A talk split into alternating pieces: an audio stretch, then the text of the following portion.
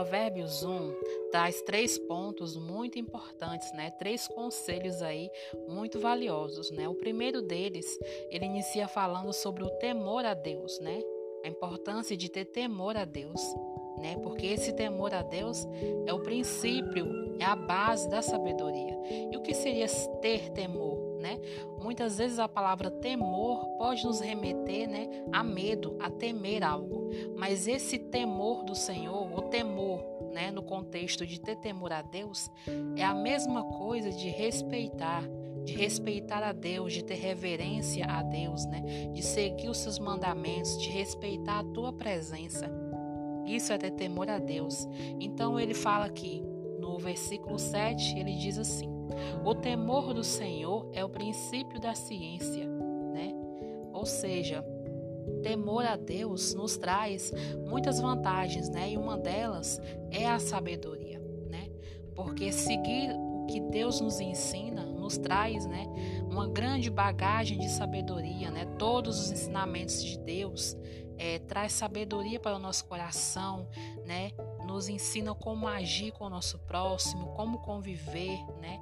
E como é, garantir mais dias, né, sobre essa terra. Outro ponto muito importante, ele fala aqui no a partir do versículo 8, né? Diz assim: Filho meu, ouve a instrução de teu pai e não deixes a doutrina de tua mãe porque diadema, diadema de graça serão para a tua cabeça e colares para o seu pescoço, né? Aqui já entra a questão, né, de ouvir, de obedecer pai e mãe, de honrar pai e mãe, que é também, né, um dos mandamentos do Senhor, né, nos, nos mandamentos dele. É, então, ter temor a Deus, né? E ouvir, né, os conselhos dos nossos pais, né, que são aquelas dos nossos cuidadores, né, que são aquelas pessoas que nos amam, né, que cuidam de nós, aqueles que se preocupam de verdade, né, também traz grandes vantagens, né, nos ficamos, nós ficamos protegidos, né, embaixo desses conselhos.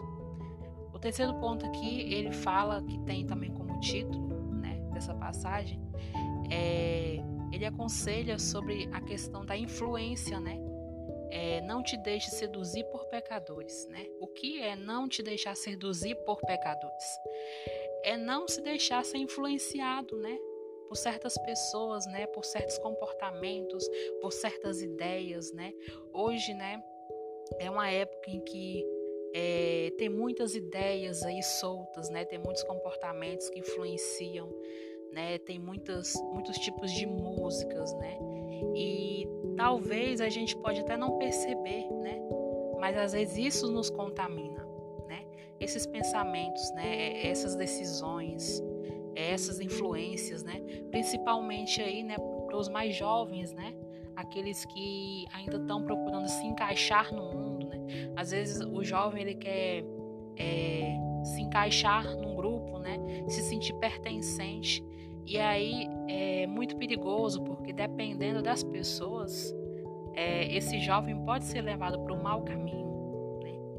É, mais na frente, aqui ele diz: Se disserem, vem conosco, espiemos o sangue, espreitemos sem razão inocente, é, tragam-no vivos como a sepultura, inteiros como os que descem a cova. Acharemos toda sorte de fazenda preciosa Encheremos a nossa casa de despojos. Lançarás a tua sorte entre nós. Teremos todos uma só bolsa. Aí mais na frente, mais na frente, né, ele aconselha: Filho meu, não te ponhas a caminho com eles, desvia o teu pé das suas veredas, porque os pés deles correm para o mal e se apressam a derramar sangue.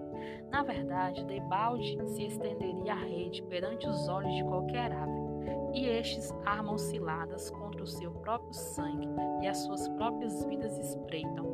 Ou seja, quem faz o mal, né, os pecadores, aquela pessoa que pratica o mal contra o próximo, né, que trama contra o próximo, ele está cavando a sua própria cova, né?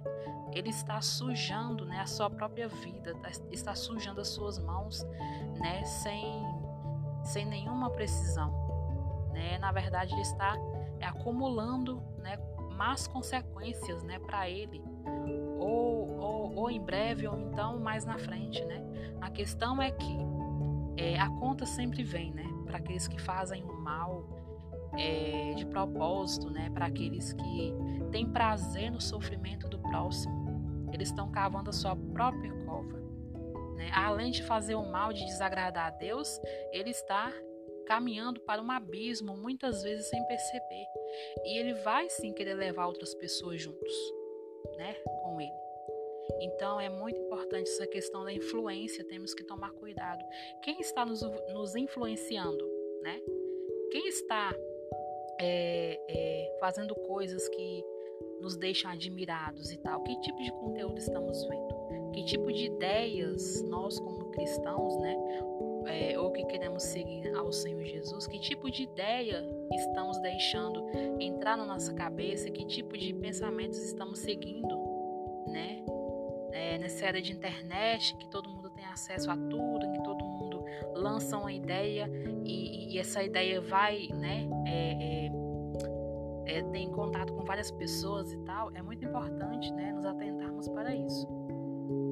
É, seguindo aqui para o segundo título né, do capítulo 1, fala sobre o convite e a exortação da sabedoria. Né? Aqui ele no início, no versículo 20, ele diz: A suprema sabedoria altissontemente clama de fora, pelas ruas levanta sua voz. Né?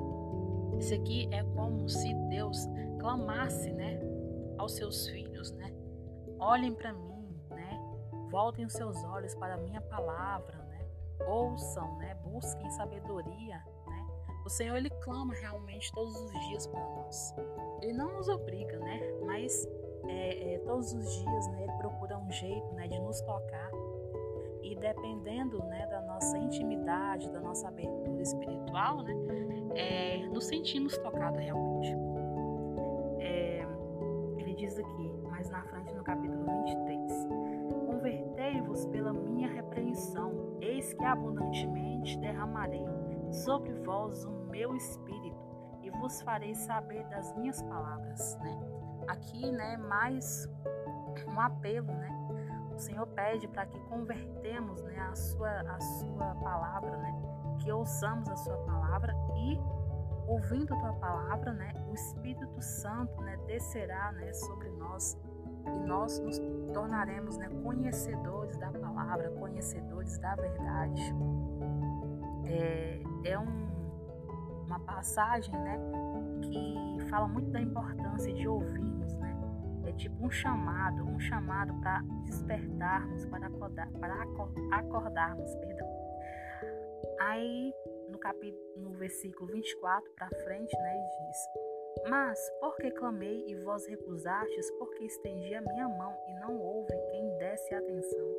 Antes rejeitastes todo o meu conselho e não quisestes a minha repreensão. Também eu me irei na vossa perdição e zombarei vindo vosso temor, vindo como assolação vosso temor e vindo a vossa perdição como tormenta sobrevindo aperto e angústia. Então a mim clamarão, mas eu não responderei. De madrugada me buscarão, mas não me acharão. Porquanto aborreceram conhecimento e não preferiram o temor do Senhor. Não quiseram o meu conselho e desprezaram toda a minha repreensão. Portanto, comerão do fruto do seu caminho e fartear-se-ão dos seus próprios conselhos, porque o desvio dos simples os matará e a prosperidade dos loucos os destruirá. Mas o que me der ouvidos habitará seguramente e estará descansado do temor do mal.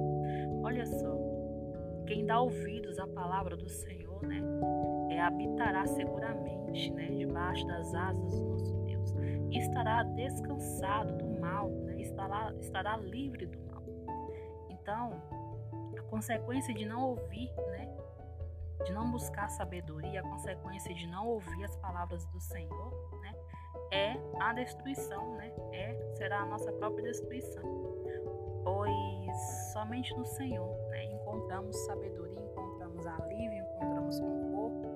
E o plano de Deus para nós aqui né, nessa terra é que evoluímos, né? É que amadureçamos espiritualmente, principalmente. Né, precisamos né, voltar para o Senhor amadurecidos